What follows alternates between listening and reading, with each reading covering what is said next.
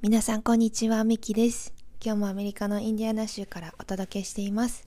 このポッドキャストは毎週アメリカ東部時間火曜日に私の今週の出来事や思ったこと、ブログでは書ききれないことをおしゃべりしています。ブログの詳細は概要欄をご覧ください。火曜日って言いましたけど、今水曜日の朝5時40分です。昨日の夜できなかったので水曜日の朝やっておりますごめんなさい楽しみにして待っていてくれた方ごめんなさいね。はい5月に突入しましたね。早いね。こちらはねいよいよスクールイヤーが終わって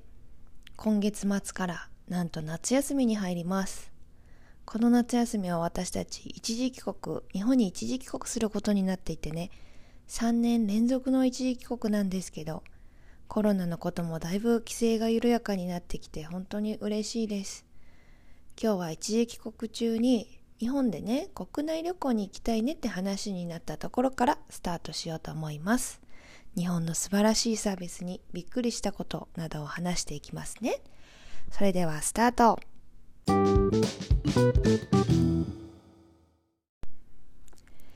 まず国内旅行って言ってもいろいろだと思うんだけどね。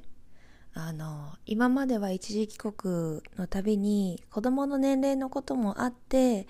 ディズニーランドディズニーシーとか行ったり去年は東京観光だったかな初めてスカイツリーに行ったりとか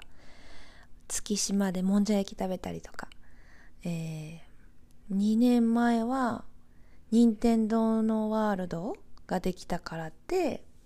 USJ に行ったりとかしましたね。で今回沖縄行きたいねって話してたんですね。でも私も旦那さんもこれまで一度も沖縄に行ったことがなくてさてどこからどうやって旅行の予定を立てていいものなのか。日本でるに住んでる人だったらさすぐにこうやってこうやってこうやるべきよとかあるのかな。もうこのテクノロジーの時代だからなんか楽天トラベルだったりとかいろんなサイトを比較したりしてみんなすぐに予約できちゃうものなんでしょうか？今回は沖縄ということだからまあ飛行機で行くのはそうなんだけど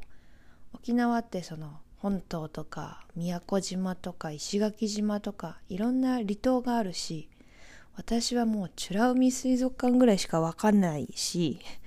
子供がねこの年齢だとどんな楽しみ方ができるのかとかまあどこからどう手をつけていいのかわからなかったのね。でおすすめスポットみたいなのはいろんなサイトやあのソーシャルメディアで見るんだけど現実的にそれぞれがつながるものなのかっていうのもわからなくてね。で私が日本にいた頃はもう12年も前の話ですけど、まあ、駅構内とか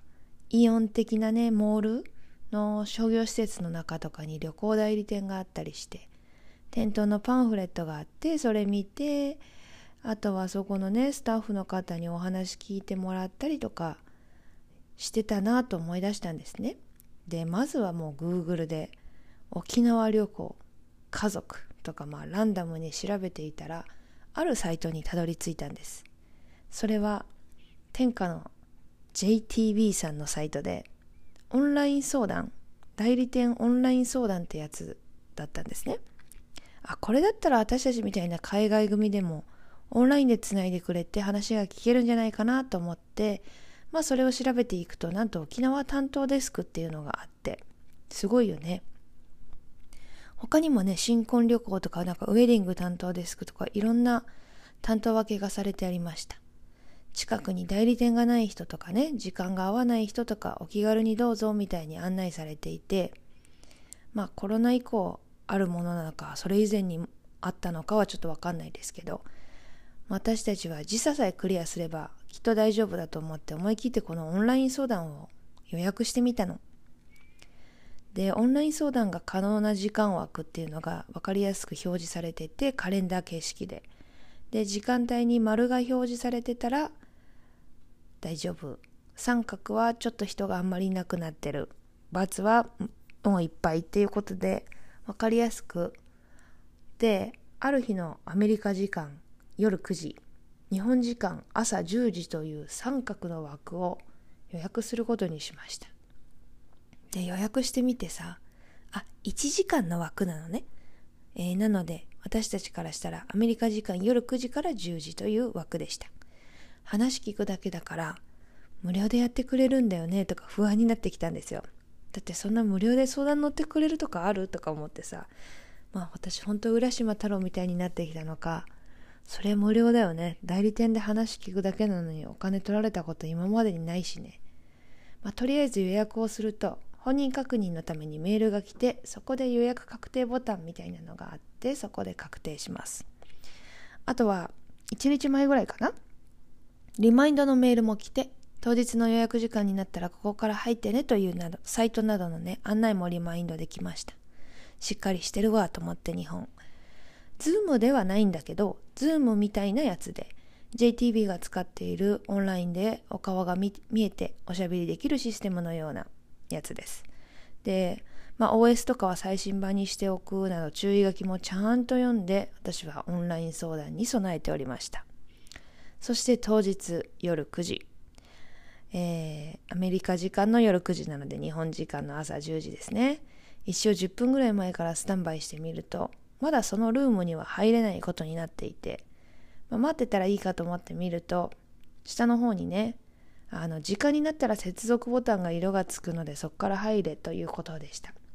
まあそして時間ぴったりにその接続ボタンがピンク色になって入室することができました。マスク姿のねスタッフの男性が現れて画面上にね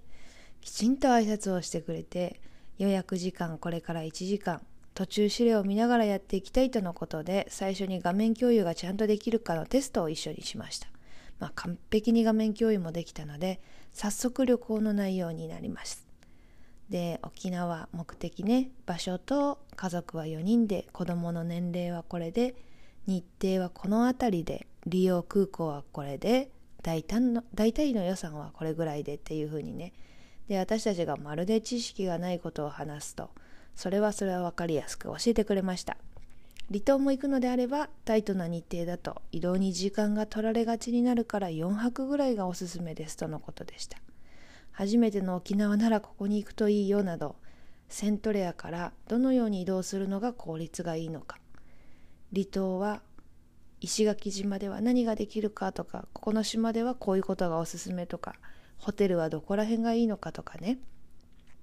で本島でのレンタカーの予算などもめちゃくちゃ効率よくしかも分かりやすく画面共有をしてテクノロジーをバンバンに使いながら教えてくれました。途中ねこちらの質問にも的確に答えてくれてなんと1時間もかからず45分でホテルのバージョン違いのプランを用意してくれて2つのバージョン違いのプラン用意してくれて旅程も含めて全て PDF に起こして共有からダウンロードまでできるという流れでした。アメリカをね悪く言うつもりはないんですけど日本人のこういうサービスって本当にすごいなと思います。丁寧でありながら効率的でしかも親切で絶対的に時間厳守で